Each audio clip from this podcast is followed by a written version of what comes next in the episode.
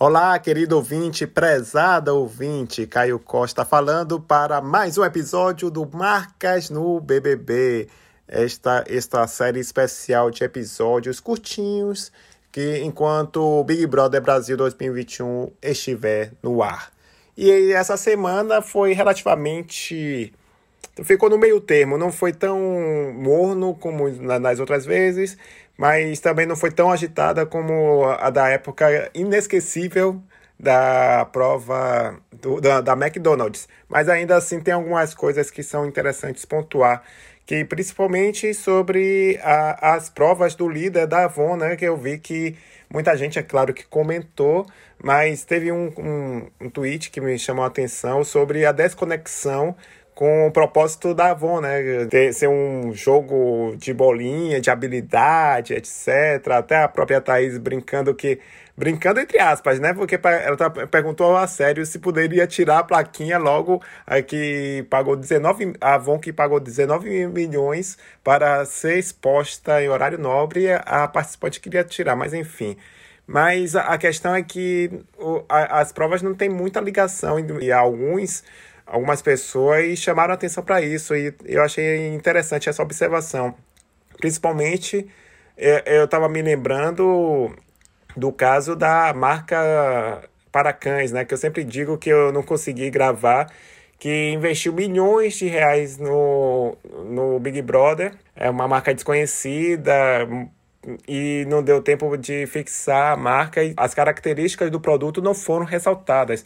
E teve essa questão aqui do Avon que simplesmente ficou lá como se fosse uma placa de publicidade de um jogo de futebol. Mas por outro lado, é, enquanto tem essas pessoas que é, essas pessoas o que essas marcas têm esse problema, algumas provas ou algumas ações que são muito efetivas, como ah, o próprio McDonald's, que eu falei, né, que deu uma, cerca de 4 milhões, pelo menos a estimativa na conta de padaria, deu um lucro de 4 milhões para a McDonald's. Teve a questão da Serasa, que fez lá o, com o cara do Mestre do Sabor, que eu sempre esqueço o nome, o estrangeiro lá, que, que é chefe de cozinha, mostrando os sanduíches maravilhosos visualmente, que deu vontade de você comer, de você comprar Serasa. Eu acho que essas ações que focadas na qualidade do produto, do serviço da marca, são muito efetivas e eu defenderei sempre.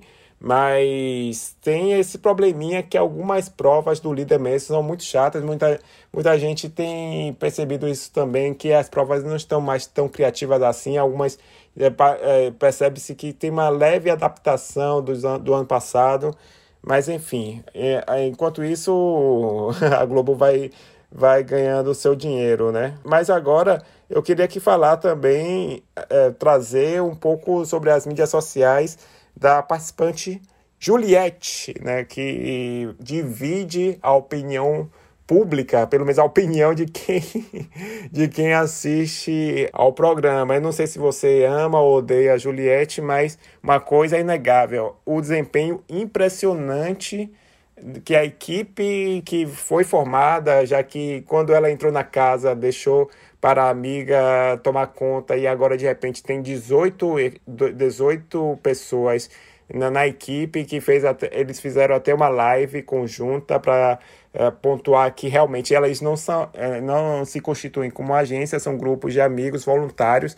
Todos eles é, fazem parte do ciclo de amizade de Juliette, mas eles têm cada um a sua especialidade e cada um tem seus empregos formais. Por isso que eles não atualmente não estão ganhando pelo trabalho. Por enquanto é voluntário, mas provavelmente, e é claro, que eles vão negociar com a, com a Juliette e como ela está com vários, várias propostas de contrato, não deve ser problema de, de pagar essa galera. Mas vamos lá, atualmente é, essa equipe tem, tem conseguido feitos impressionantes, tanto é que a Anitta brincou querendo saber, querendo contratar essa equipe, por quê?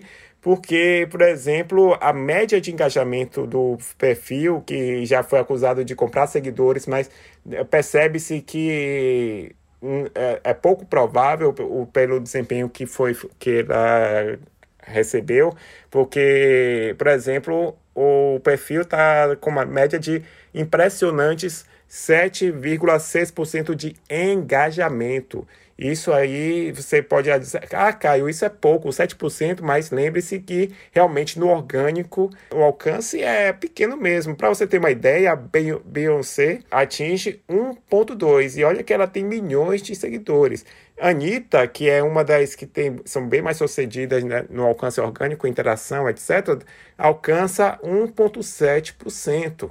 Então você vê que essa, o que essa equipe está fazendo é uma forma sensacional. Tanto é que o perfil dela está entre os mais que tem mais engajamento do mundo e foi a que bateu o recorde do Instagram, a foto que bateu mais de um milhão de likes e 100 mil comentários em apenas seis minutos. Isso, isso mesmo, nobre ouvinte, querido ouvinte. Esse desempenho é dela, é do Brasil, é da Paraíba. E além do alcance, tem média de 16 milhões de contas diárias. Imagine isso aí.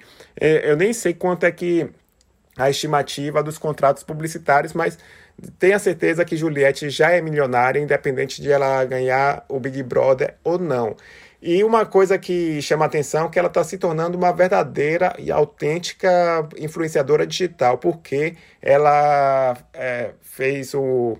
Teve uma ação lá da Lacta, não, não lembro qual foi a marca do ovo de Páscoa, que ela escolheu, e ela falou várias vezes que era, que era tripla camada, a da Oreo, eu me lembrei da Oreo ela que é a tripla camada, ela falou várias vezes, tanto é que eu até fui para o supermercado fazer umas compras, eu fui até observar se tinha, não para comprar, mas só para observar se estava à venda, mas soube que na internet o estoque teve que ser reposto porque terminou em minutos quando ela falou isso. E, e além de, de outras questões que ela usou de batom, maquiagem, também os estoques estão acabando.